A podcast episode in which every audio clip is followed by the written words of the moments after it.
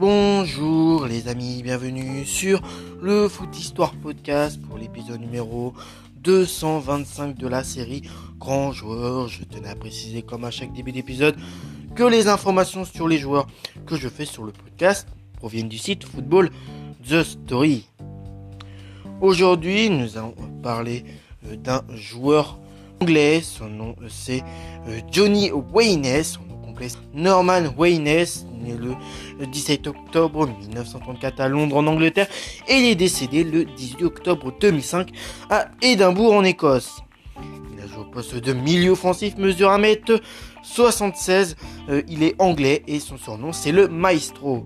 Il a eu en tout 56 sélections pour 18 buts avec l'équipe d'Angleterre, 26 sélections, 7 buts en match amicaux, 6 sélections de buts en qualif de Coupe du Monde, 8 sélections en but en Coupe du Monde et 16 sélections 8 buts en British Championship. Sa première sélection c'était le 2 octobre 1954 contre l'Irlande du Nord, une victoire 2-0 et sa dernière sélection date du 10 juin 1962 contre le Brésil, une défaite 3-1 donc le meilleur passeur euh, que j'ai jamais vu, dira un jour le grand Pelé. Johnny Waynes a bien laissé à plusieurs reprises sa trace dans l'histoire du foot anglais. Professionnel exemplaire, le maestro du, du euh, Fulham FC, capitaine de l'équipe euh, anglaise du début des années 60 et l'un des acteurs déterminants de la, de la libéralisation du foot d'outre-Manche. Pour beaucoup, l'anglais restera dans l'histoire comme le premier joueur du pays à toucher 100 livres par semaine pour jouer au foot. C'était en 1961 euh, et son nom devenait le synonyme de la fin du salary cap euh, en vigueur dans le football britannique. L'avancée a fait bouger beaucoup de lignes, mais surtout ouvert les vannes à toute inflation jusqu'au sommet atteint aujourd'hui.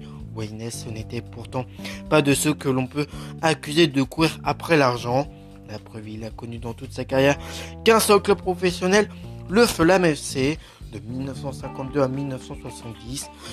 le 17 octobre 1954 à Londres.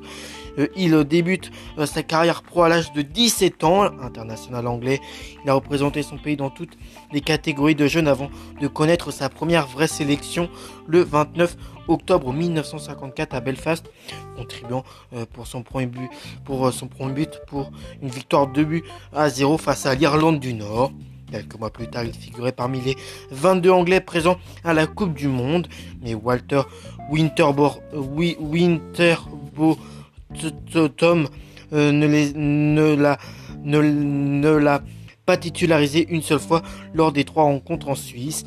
Waynes sera par euh, contre bien présent sur le terrain aux Coupes du Monde suivant en Suède et au Chili. Le maestro ainsi euh, que le surnommé les fans de Flamme deviendra capitaine de la sélection en 1960, portant le brassard durant 22 rencontres jusqu'à sa dernière apparition à Vina Del Mar pour un quart de finale perdu 3 buts à 1 face au Brésil.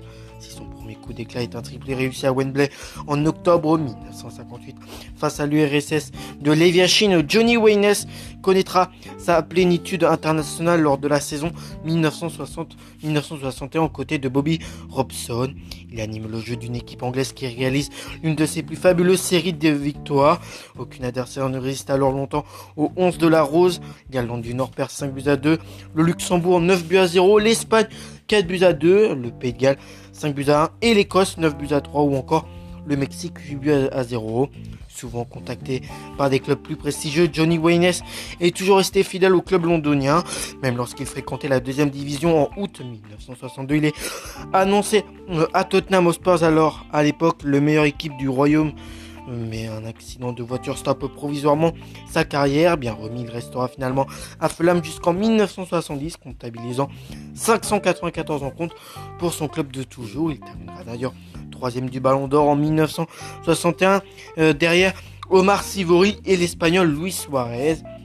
En 1970, il s'envole non pas aux États-Unis comme la plupart de ses contemporains, mais en Afrique du Sud où il sera sacré champion de la South Africa Football League avec euh, le club euh, Durban FC.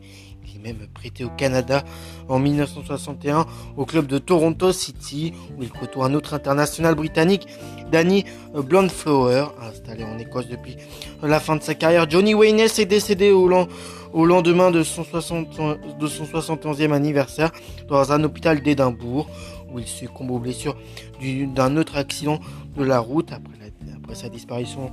La tribune euh, Steven Age Stand avec sa façade de briques rouges euh, et ses, ses lettres majestueuses qui proclament le nom du club et ses sièges en bois rabattables euh, qui sentent bon le vernis euh, quand vient le printemps est rebaptisé du nom de Johnny Wayne et dont le statut trône au pied de celle-ci.